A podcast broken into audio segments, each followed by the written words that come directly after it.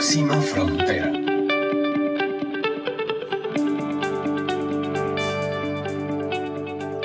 Hola, ¿qué tal? Espero que estén muy bien, que estén disfrutando de estos días calurosos todavía de este verano, que estén muy productivos, cuidándose en casa, eh, siendo sostenibles, portándose bien, cuidando a quien más lo necesita, nuestros mayores, estudiando, buscando formas de ser cada día mejores ciudadanos y ciudadanas, de encontrar siempre el vaso medio lleno, que es lo que nos gusta en este podcast Próxima Frontera. Siempre hay oportunidades, siempre hay una manera de ver diferente los retos y eh, de, eso vamos a hablar hoy con nuestro invitado, uy, quien se embarcó en la aventura de escribir un libro. Eh, y eso sabemos que no es nada fácil. Por ahí dicen que uno tiene que sembrar un árbol, escribir un libro y creo que tener un hijo, algo así, decían. Mm. Eh, es como cuando uno ya está completo. Ahora podríamos mm, no estar muy de acuerdo en eso, por lo menos el tema de los hijos, hay muchos que ya se lo están cuestionando. Eh, y tiene que ver con el tema de hoy, del mundo que le estamos dejando a las futuras generaciones, el mundo que estamos viviendo estas generaciones y, y mm, heredando a nuestros hijos y nuestros nietos. Sea que usted quiera tener hijos o no, pues siempre el árbol y de repente escriba un libro o si no, puede leer este que le vamos a recomendar hoy con nuestro invitado Carlos Francisco Echeverría. Eh, me da muchísimo gusto de presentárselos. Él es costarricense, aunque ahorita no vive en el país y ahorita nos cuenta un poquito más de esa aventura suya de, que está viviendo fuera y, y a una de mis ciudades favoritas, por cierto. Carlos Francisco Echeverría, tal vez ustedes lo han visto por ahí, lo conocen. Eh, él es un hombre muy interesante, polifacético, ha hecho como que de todo, fue redactor eh, cuando estaba más joven todavía que ahora, fue redactor del semanario Universidad, eh, trabajó en relaciones públicas, en comunicación, fue parte de empresas de consumo masivo, de, empresas grandes en Costa Rica, fue también empresario eh, y gerente en la Cámara de Turismo, o sea, de hoteles, en la industria turística. Eh, y durante la administración de don Oscar Arias fue ministro de Cultura, Juventud y Deportes. O sea, vean la diversidad de experiencia que tiene don Carlos Francisco. Nos ha aportado desde muchos diferentes ámbitos y facetas y no dudo que este libro que viene, que sale después de uno que ya escribió que se llama Los Pocos Sabios, eh, nos va a aportar mucho en este contexto tan particular, después de un año COVID, un año tan, tan diferente para todos nosotros. Eh, quisimos invitarlo a Próxima Frontera para hablar de sus proyectos actuales y específicamente de este libro que nos trae como un manual de bolsillo, yo creo, Carlos Francisco, que podemos usarlo independientemente de la actividad que desarrollemos. Queremos saber más de salvación. Bienvenido, Carlos Francisco Echeverría, a nuestro podcast Próxima Frontera. ¿Cómo estás? Muchísimas gracias, Carla. Muchísimas gracias por la invitación y muchas gracias a las personas que nos están acompañando. Sí, el libro se llama Salvación, dos puntos, estrategias personales ante el cambio climático. Y la verdad es que el, subtítulo es importante y por eso lo subrayo, porque el nombre puede sonar un poco hasta religioso, ¿verdad? Lo de salvación, no, no tiene nada que ver con eso, tiene que ver con temas ambientales y específicamente con estrategias personales ante el cambio climático. Eh, ¿Por qué estrategias personales? Bueno, porque si bien los gobiernos y las los organismos internacionales están haciendo cosas en relación con el, con el cambio climático, algunas de las empresas importantes del mundo también, eso claramente es insuficiente. Eh, los, los eh, acuerdos a que se llegó en París en el año 2015 no están en camino de cumplirse, ¿verdad? Estamos todavía desviados de esa ruta. La conferencia que hubo en Madrid en el 2019 de los gobiernos fue un fracaso, realmente, nunca se dice de esa manera en los medios oficiales, pero esa es la verdad. Y entonces, ¿qué pasa? Que a nosotros nos queda como, como ciudadanos, como consumidores, eh, una responsabilidad muy grande, no, que, no para aliviarle la carga a los gobiernos, ¿verdad? No para descargar responsabilidades de los gobiernos y de los organismos internacionales, sino para hacer también nuestra parte, porque lo cierto es que no se logra eh, las metas del Acuerdo de París, de que la temperatura del planeta no supere los 2 grados centígrados por encima de la, de la preindustrial, no se logra esa meta si no eh, trabajamos desde los dos lados, desde el lado de gobiernos, eh, regulaciones, industrias, etcétera, y del lado de los consumidores. Lo que pasa es que aunque todo el mundo ahora está muy preocupado por el cambio climático, como es lógico, cualquier persona que lea prensa o que esté más o menos informada tiene que estar preocupadísima por lo que se les viene a las futuras generaciones y que en realidad ya lo estamos viviendo. Ya estamos viviendo muchas tragedias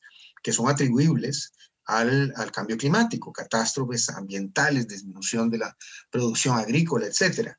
Eh, pero bueno, la, gente está, este, puede estar preocupada, pero muy poca gente sabe exactamente qué hacer, ¿verdad? Y ahí te voy a, ahí te voy a interrumpir y a ver, yo cuando veo el libro Salvación, y voy a insistir en decirle Salvación, Carlos Francisco, yo sé que el subtítulo es muy importante, pero yo no coincido exactamente como lo dijiste, de que todos están muy preocupados por el cambio climático, de que todos están hablando del tema. Mm, yo lo cuestiono viviendo, eh, digamos, en este mundito, en esta, en, esta mm, burbuja, porque estamos viviendo en burbujas. Entonces, tal vez en la tuya y en la mía, sí, todos los días nos da ecoansiedad. Yo me despierto todos los días y separo mis residuos y cierro el tubo un minuto antes y cuando me lavo los dientes tengo cuidado de cerrarlo.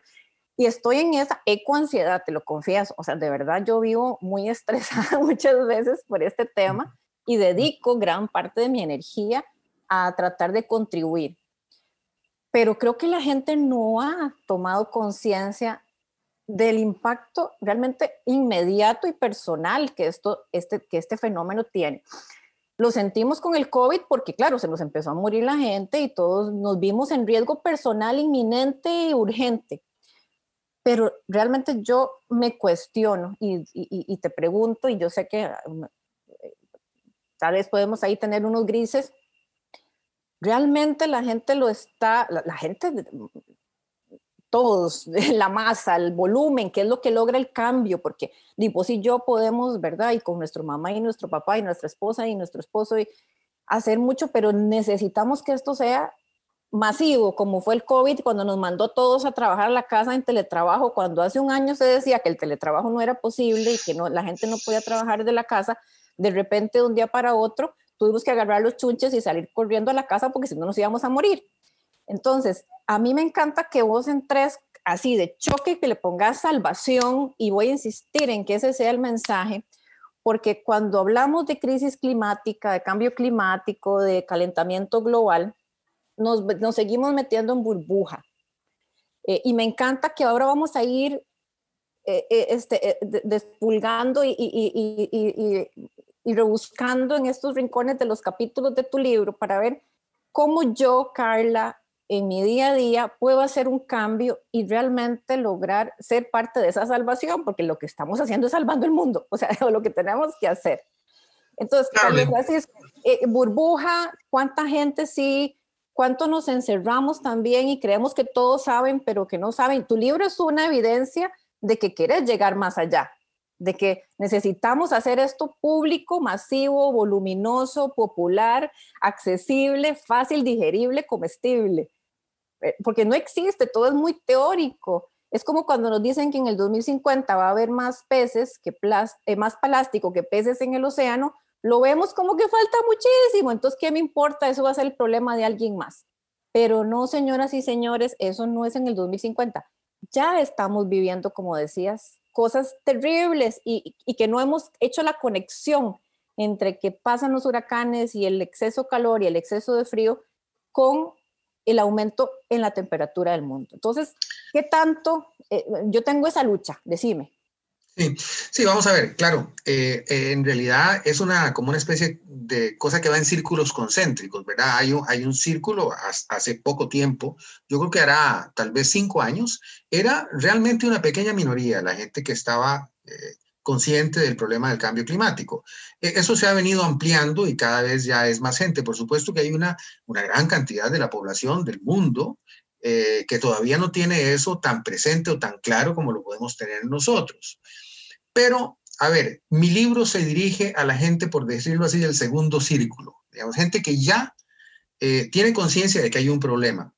Porque los que no tienen conciencia del problema tampoco van a ir a comprar un libro para leer sobre el problema. Eh, eh, los, que, los que crean la conciencia y la sensación de alarma en la población en general son otros medios, ¿verdad? Son, son los grandes medios de comunicación, cosas que se presentan en redes sociales y tal y cual. Y yo sí creo que eso es una cosa que va en expansión.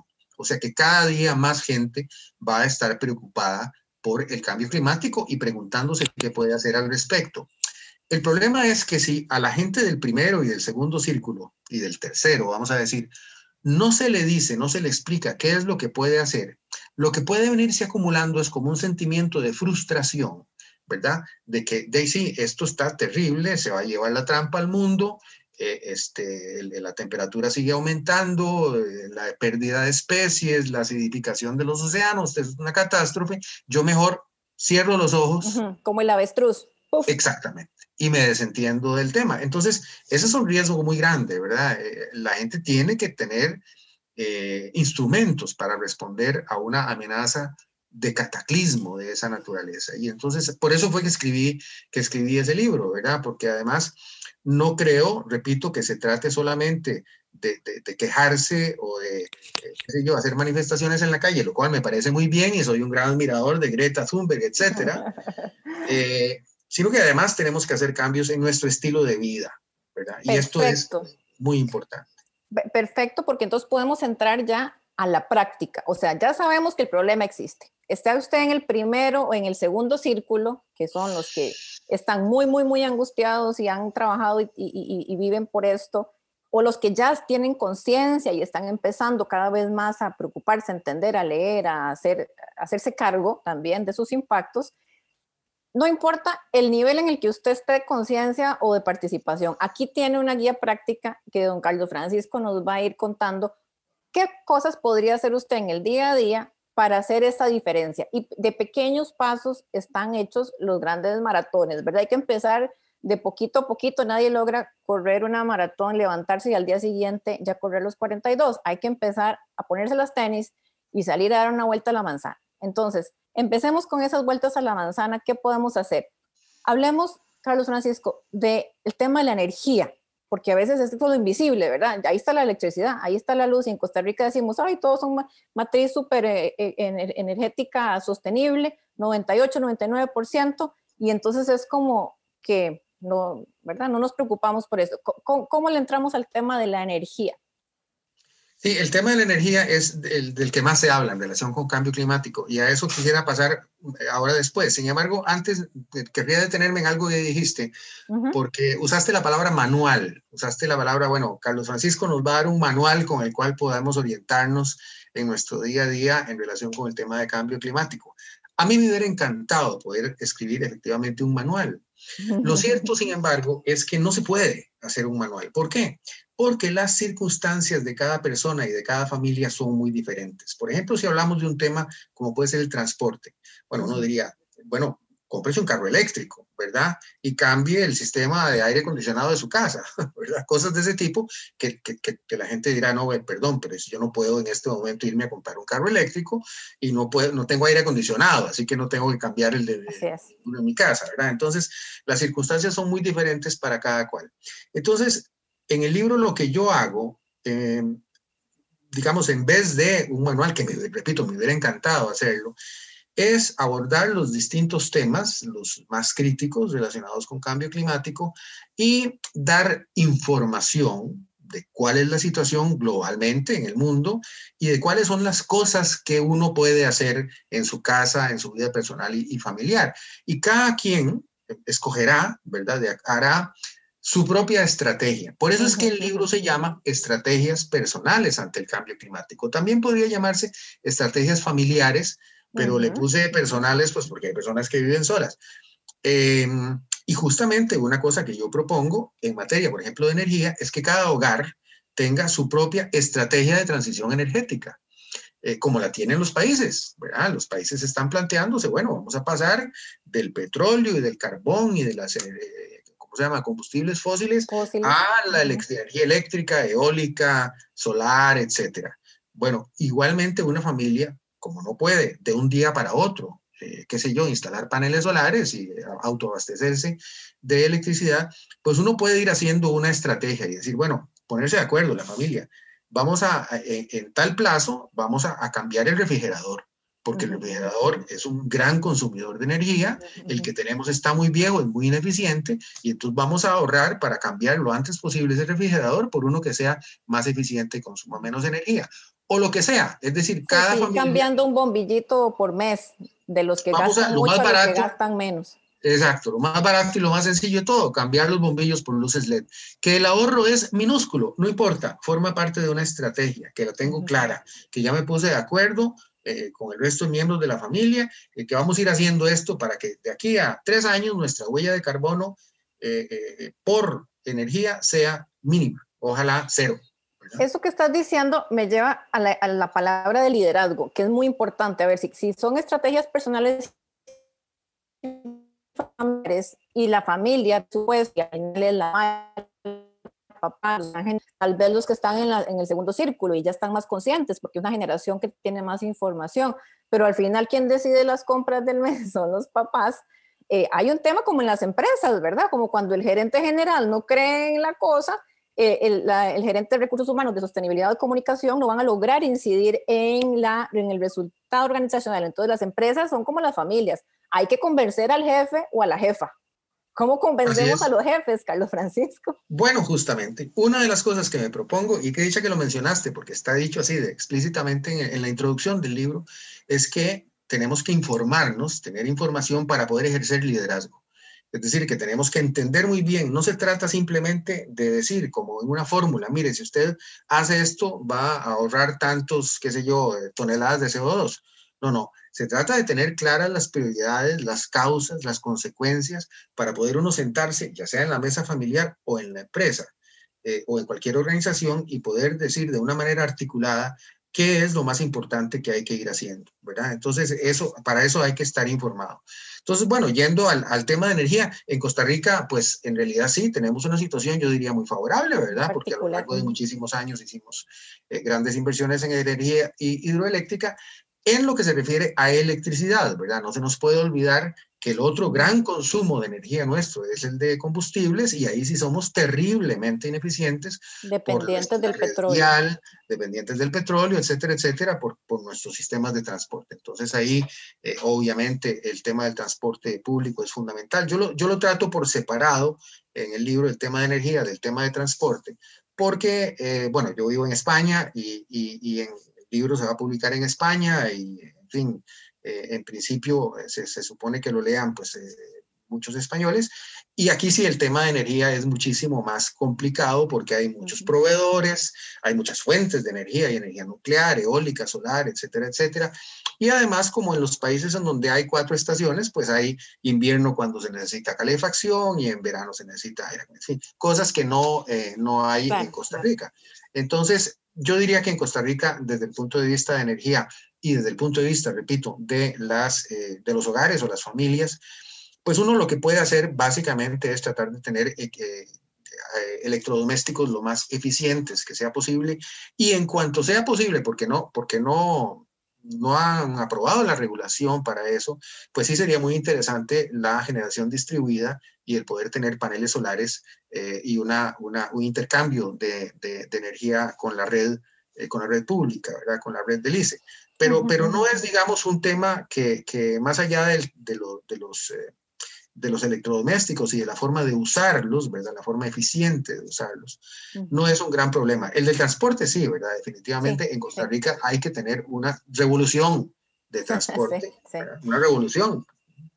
Carlos Francisco, digamos que en, esa misma analogía que está usando de los jefes, ¿verdad? Que se requiere que, que, el gerente apruebe la inversión para cambiar esto o lo otro y que el papá apruebe la compra de un refrigerador nuevo, la mamá, porque tenemos que ahorrar. Y entonces es un tema que no se resuelve cotidianamente. Todos los días no, hacemos, no tomamos estas decisiones. Pero hay dos cosas que tenés en el libro que sí podemos hacerlo mucho más personal. Y quisiera que habláramos de eso, que es la dieta y la ropa ¿verdad? Hablemos un poquitito de eso porque eso sí, yo puedo evitar ir y comprarme ciertas prendas que no necesito y sí puedo tomar decisiones cotidianas acerca de lo que como, ¿verdad? Eso digamos que, que es un poquito más independiente, sea yo joven, que tenga un presupuesto poquito o que sea un poquito mayor o que, ¿verdad? Digamos que ropa y comida pueden ser cosas más independientes. ¿Cómo, lo abordas en tu libro? Bueno, justamente, y en este, ahora mismo estoy muy interesado en el, tema, en el tema de alimentación porque es una cosa rarísima. A ver, del total de emisiones de gases de efecto invernadero, ¿verdad? CO2, metano, etcétera, más o menos el 25% es, viene de la producción de energía, de la producción de electricidad o de em, energía para mover las, las, grandes industrias, ¿verdad? En el mundo, ¿verdad? Carbón, fundamentalmente carbón, petróleo, gas. Y el 26%, o sea, un poco más de las emisiones de eh, gases de efecto invernadero proceden del sistema agroalimentario.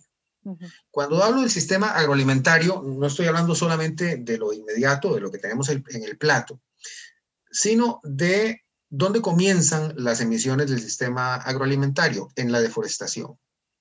¿Para qué se deforesta en el mundo? Fundamentalmente para producir granos, para producir soya, eh, y para producir eh, eh, maíz también. Para alimentar para producir granos en general. ¿Para qué? Fundamentalmente para alimentar ganado vacuno y para alimentar cerdos y aves, ¿verdad? Esos, ellos se comen la gran, tres cuartas partes de los cereales, de los granos que se producen en el mundo, son para alimentar animales, lo cual es una forma terriblemente ineficiente de usar el suelo, porque con esos mismos cereales y con ese mismo potencial de producción agrícola eh, que se utiliza para alimentar a los cerdos, lo que se está haciendo es darles de comer a unos cuerpos, a unos organismos que van a vivir, que van a quemar energía, que van a gastar y que van a ir acumulándola en sus cuerpos hasta que llega un día en que los matan y la gente se los come. La pérdida energética en todo ese proceso es inmensa. Si esos mismos terrenos se dedicaran a cultivar cereales, granos, verduras, lo que sea, para que la gente se la comiera directamente, no solo bajan de manera dramática las emisiones de, de gases de, efecto invernadero, sino que además se puede alimentar efectivamente a la humanidad, ¿verdad? Hacemos un uso mucho más eficiente de los suelos. De todo esto, ¿verdad? ¿A dónde? digamos, esa es la parte de emisiones que viene de la deforestación. Cuando cortan árboles, los árboles caen, se pudren, generan CO2, generan metano, todo eso va a la atmósfera, calentamiento global. La otra parte está en la producción de esas carnes y fundamentalmente las carnes de bovinos, o sea, de los rumiantes. Las, las, eh, las emanaciones, sobre todo eructos de las reses. De metano. Son grandes generadoras de gran metano, de gas metano, que es un gas que tiene un potencial de calentamiento global como 25 veces más alto que el CO2, ¿verdad? Em, tiene un efecto que dura como 10 años en la atmósfera, pero es inmenso, es poderosísimo. Y en la medida en que el hato ganadero en el mundo se sigue, renovando todo el tiempo, pues eso se mantiene en la atmósfera. Entonces, si nosotros, o sea, si la humanidad lograra reducir sustancialmente el consumo de carne, especialmente de carne de res, carnes rojas, bajamos las emisiones de, metano muy, muy rápidamente. Esa sería una meta fácil de alcanzar. Pero, ¿qué es lo que está pasando en el mundo? Un poquito al revés. Por un lado, tenemos países ricos eh, como Estados Unidos, Australia, Nueva Zelanda, otros no tan ricos como Argentina, Brasil, en donde tienen un consumo de carne de res por encima de 100 kilos por cabeza por año, ¿verdad? Son grandes consumidores de carne de res. Y por otro lado, tenemos países como el caso de China y de la India, pero sobre todo de China, en donde una gran parte de la población que ha estado en la pobreza por siglos, ahora está saliendo de la pobreza y está empezando a tener acceso a poder comer carne. Afortunadamente en, la, en, la, en China es más que nada eh, pollo y cerdo, aunque también carne de res, pero entonces el consumo de carne global tiende a aumentar, lo cual coloca más peso, más responsabilidad sobre los países ricos, porque entonces solo así la, el consumo de carne de los países ricos de veras baja mucho, se podrá cuando menos compensar el aumento. Pero eso no nos basta. Tenemos que bajar las emisiones. Entonces, a lo que ibas, eh, en términos prácticos, en términos prácticos, yo estoy ahora convencido de que lo más importante que uno puede hacer en lo inmediato en relación con cambio climático es dejar de comer carne, dejar de comer carne de res. O en todo caso, reducir sustancialmente el consumo de carne de res. Y eso está al alcance de cualquiera. Así es, e, estamos completamente de acuerdo, Carlos Francisco. Y, a ver, tiene muchos capitas ese tema del, consumo de carne. Obviamente, desde el nivel individual, digamos que pareciera fácil, ¿verdad? Con todo este racional que nos acabas de dar y todo, podría ser ese de que los, el, el lunes sin carne y todos estos movimientos que hay en el mundo prosperen, pero atrás hay una industria cárnica gigantesca con millones y millones y millones de dólares en recursos para promover y decir que la carne es buena para esto, para esto, que si no comes carne te quedas sin las proteínas necesarias y que entonces te vas a poner flaco y feo y entonces los deportistas, y todo eso que sabemos que cada industria está luchando por, por su rentabilidad y por su éxito y entonces pucha, qué complicado cuando tenemos, es como un poco David y Goliat, ¿verdad? E, e, estas discusiones cuando hay tanto dinero atrás, y así va a ser con todo. Y si hablamos ahora de la moda, también hay millones y millones y millones en la industria de la moda y en hacerte ir a comprar una camisa nueva cada semana, porque, ¿verdad? La otra se te puso ya fea porque vienen de muy mala calidad además y necesitas comprar más ropa porque es el, es el mercado lo que, ¿verdad? Nos estás constantemente bombardeando con toda esta, esta incentivos, impulsos y, y este placer que hay detrás del, del marketing y, las compras. Entonces, puchica, ¿cómo, cómo ves vos en el libro? Que, que, me encantaría, este, ya después pido que me guardes una copia apenas salga, porfa, y me lo mandes derechito a mi, aquí a mi, a mi finca en, en Quepos, cómo darle sentido de realidad y entonces cómo el consumidor no se siente totalmente apachurrado y, desesperanzado y frustrado porque la industria y el dinero pueden tanto. Bueno, eh, hay, una, hay una frase que leí un día de estos que me parece muy importante para responder a esa pregunta, muy valiosa, que dice, sí, ellos son muy poderosos, pero nosotros somos muchos, ¿verdad? Ellos son muy poderosos, pero nosotros somos muchos. Y efectivamente, si existe una preocupación generalizada por el tema de cambio climático y la gente se lo toma en serio y, y la gente entiende el impacto de la dieta sobre cambio climático, eh, pues efectivamente los cambios se producen. Hay un dato que a mí mismo me sorprendió eh, ¿cuáles son los países en el mundo que tienen la más alta, el más alto porcentaje de población vegetariana? Eh, resulta ser que obviamente el primero es la India, ¿verdad? En donde es una tradición, incluso con, connotaciones religiosas. Cultural, ajá. Culturales. El segundo es Israel y el tercero es Alemania. En Alemania, alrededor del 50% de la gente o es vegetariana o manifiesta que está tratando de dejar de comer carne. En Alemania. Estamos hablando de un país con un poder de compra inmenso y con un impacto cultural eh, eh, enorme también. Entonces yo creo que no, no hay que, a ver, no hay que desesperanzarse, sino todo lo contrario. Los consumidores mandamos, los consumidores a fin de cuentas mandamos. Y si yo veo un anuncio muy bonito de carne, de ropa, de carro de lujo, de lo que sea. Pero por otro lado, acabo de ver, oír este podcast o leer una cosa que me preocupó sobre cambio climático y puedo hacer la correlación entre las dos cosas, a mí nadie me va a convencer de comprarme el carro de ocho cilindros ni de ir a comprarme una camisa desechable cada 15 días, ¿verdad? O sea, entonces la pelea hay que darla, pero la podemos ganar, la tenemos que ganar. Así es, hay que seguir, eh, digamos, muy fieles al propósito y mm, independientemente de que parezca que hay días muy, muy grises, siempre eh, el vaso medio lleno, como, como me gusta a mí verlo.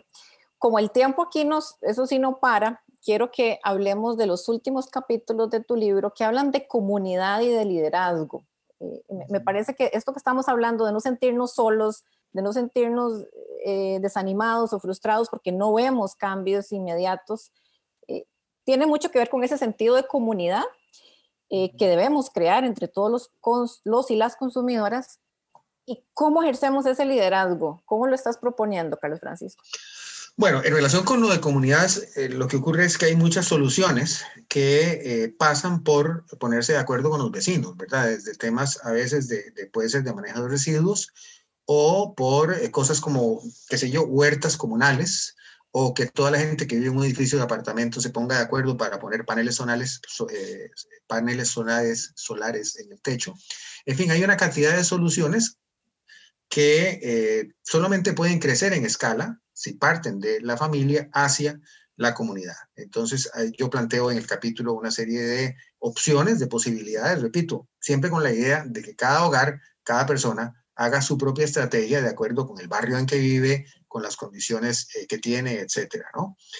En cuanto al liderazgo, a ver, em, sobre todo lo que, lo que me interesa es poner como ciertos ejemplos de, gente que, que ha ejercido un liderazgo, ya sea en el ámbito eh, científico para descubrir cosas que son relevantes sobre cambio climático, como en el ámbito más del activismo o de las políticas o de las eh, acciones internacionales. Y justamente una cosa que me encontré que me parece, que me parece muy interesante y está subrayada en la parte final del libro, es que todos los liderazgos, no, perdón, todos no, pero más de la mitad, considerablemente más de la mitad de los liderazgos significativos en, en el tema ambiental, eh, a partir de la segunda mitad del siglo XX y hasta el día de hoy, son de mujeres. Han sido fundamentalmente mujeres las que han eh, eh, echado adelante este, este proceso, comenzando por Rachel Carson en los Estados Unidos en los años 60 que es una investigadora que, cuyas, cuyas publicaciones dieron lugar a la creación de la Agencia de Protección Ambiental, eh, hasta Greta Thunberg, hoy en día pasando por Gro Harlem Brundtland, la ex primer ministra de, de, Noruega, que fue este, que presentó un informe muy importante después de la, de la primera reunión de Estocolmo sobre, sobre cambio, sobre temas ambientales en general. Eh, y por supuesto, Cristiana Figueres, ¿verdad? Que es una figura mundial este, de la que los costarricenses deberíamos sentirnos muy orgullosos porque lo que ella logró con la conferencia del 2015 fue algo verdaderamente extraordinario. Es la única de todas las 25 conferencias eh, de las, del convenio sobre cambio climático que se puede considerar exitosa y, y es exitosa en gran medida gracias al esfuerzo de Cristiana. ¿Y a qué atribuís vos esa tendencia de que los liderazgos femeninos se puedan manifestar más y mejor en estos temas? Es una pregunta muy difícil de responder.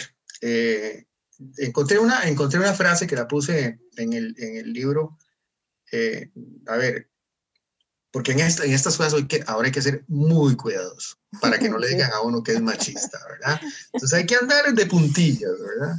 Entonces, eh, este, yo me refiero, digamos, al, al don maternal, ¿ok? A la, a la, a la vocación de cuidar. Exacto, a la, vocación de cuidar y de hacer que la vida emerja y prospere, ¿verdad? Y entonces, pues, eh, digamos que lo más profundo que uno puede llegar en relación con eso es tiene que ver con, con, el don maternal, porque es cierto, es decir, uno ve muchos otros ámbitos en la política, en la economía, y por supuesto que ha habido en los últimos 50 años grandes eh, avances en cuanto al espacio que ocupan las mujeres, eso lo tenemos clarísimo, pero en este, este, en este tema en particular es muy notable el hecho de que hubo, por supuesto, grande, ha habido grandes figuras, Al Gore, Maurice Strong, en fin, una cantidad de, de personas que han jugado papeles importantísimos en el tema ambiental en las últimas décadas, pero sí, la mayoría son mujeres. Bueno, sí, sí a uno le da ese feeling de, de, de, entrada, pensar en cuidar, en proteger, en la vida, en, en la alimentación. Ese rol. Eh, eh, ¿Cómo? la alimentación, claro, la naturaleza. Recordemos que incluso... la naturaleza es femenino. Claro, el, el, el, eh, en la evolución de la especie, ¿no? originalmente, en la división de funciones entre los dos géneros, eh, se supone que eh, los hombres eran más los cazadores recolectores, además que salían, y la, y la mujer, pues por su cercanía con los hijos, estaba cerca del hogar y cuando ya comienza la agricultura, es, son las primeras agricultoras, ¿verdad? Las que se quedan y cerca de su casa eh, cuidando los, los, cultivos y los animales domésticos.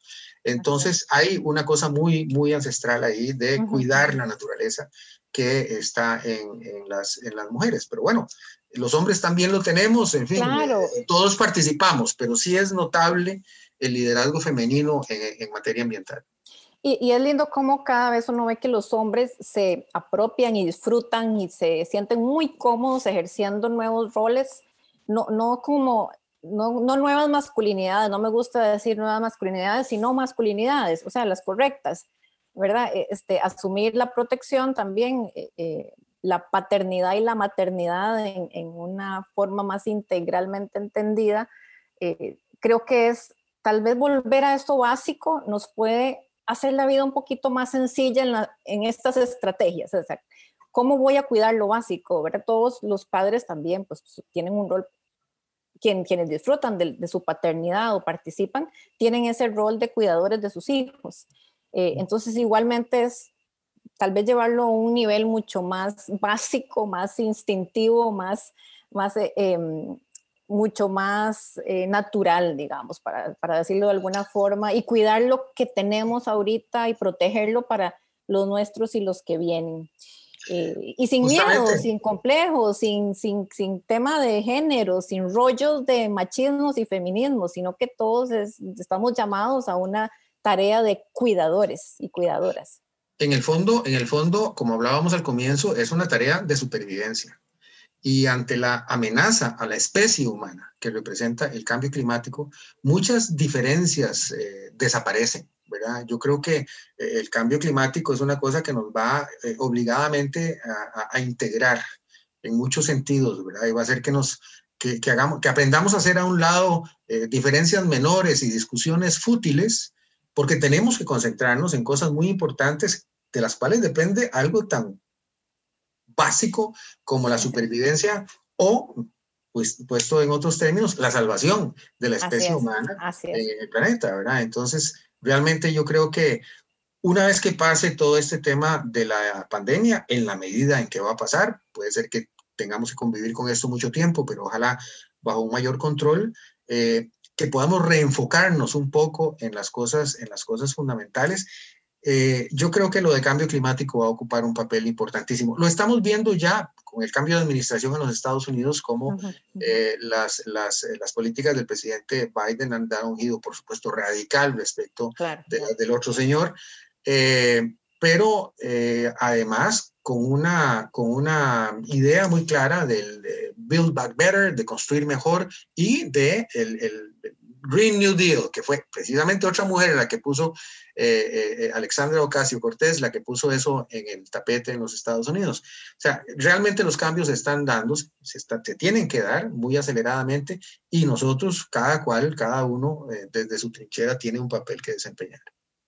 Carlos Francisco, siempre terminamos estas sesiones de entrevista y y estas conversaciones tan, tan ricas, a mí me encantan, realmente no me gusta que se terminen, pero tengo que hacer la pregunta de cierre y es cuál es la próxima frontera, o sea, cuál es el siguiente paso eh, y quiero saberlo de Carlos Francisco Echeverría, que ahora vive en España, en Valencia, nos, nos me, comentabas que hace un par de años que, que, te fuiste para allá y estás escribiendo y en otra faceta más de investigador, escritor, que, que Quisiera saber cuál es tu próxima frontera, personalmente hablando, y de salvación del libro, cuál es el futuro que ves para este libro, en qué querés que se convierta este hijo tuyo, eh, que pronto está por, por estar, eh, estar disponible en España y esperamos que muy pronto aquí en Costa Rica. Bueno, la respuesta a las dos preguntas está, está muy, es una sola en realidad. Eh, justamente escribiendo Salvación, eh, me di cuenta de que hay muchos temas importantes eh, en relación con cambio climático, el tema energético, transporte, transporte aéreo, ropa, en fin, varios que no, que no pudimos tocar. Pero me pareció especialmente importante el de alimentación, francamente. O sea, me pareció que ahí es donde está pendiente una gran transformación, una gran revolución en el mundo. Es muy curioso, pero se habla de la transición energética, pero no se habla mucho de la transición alimentaria. Se está empezando a hablar de temas muy importantes de agricultura regenerativa, incluso ganadería regenerativa. Eso realmente yo sentí que si bien el capítulo en, en el libro Salvación cumple su propósito, es un tema que tiene que desarrollarse mucho más. Y estoy dedicado a eso ahora. Estoy investigando para escribir un libro nuevo. Eh, esa es mi próxima frontera, eh, específicamente sobre la transición agroalimentaria. Y, realmente eh, estoy apasionado con el asunto. Me he encontrado libros buenísimos, documentos fantásticos y estoy encerrado leyendo por ahora y espero comenzar a escribir en realidad dentro de pocos, dentro de pocos días o semanas. Qué lindo, me encanta. Y por favor, otra copia para mí, ya de una vez pedida, con dedicatoria, please, aquí enviado a Kepos. ¿Y cuál es la próxima frontera de salvación? ¿Dónde lo ves a ese, a ese libro? ¿Dónde crees que, ¿A dónde crees que llegue? ¿Qué, qué crees que se convierta?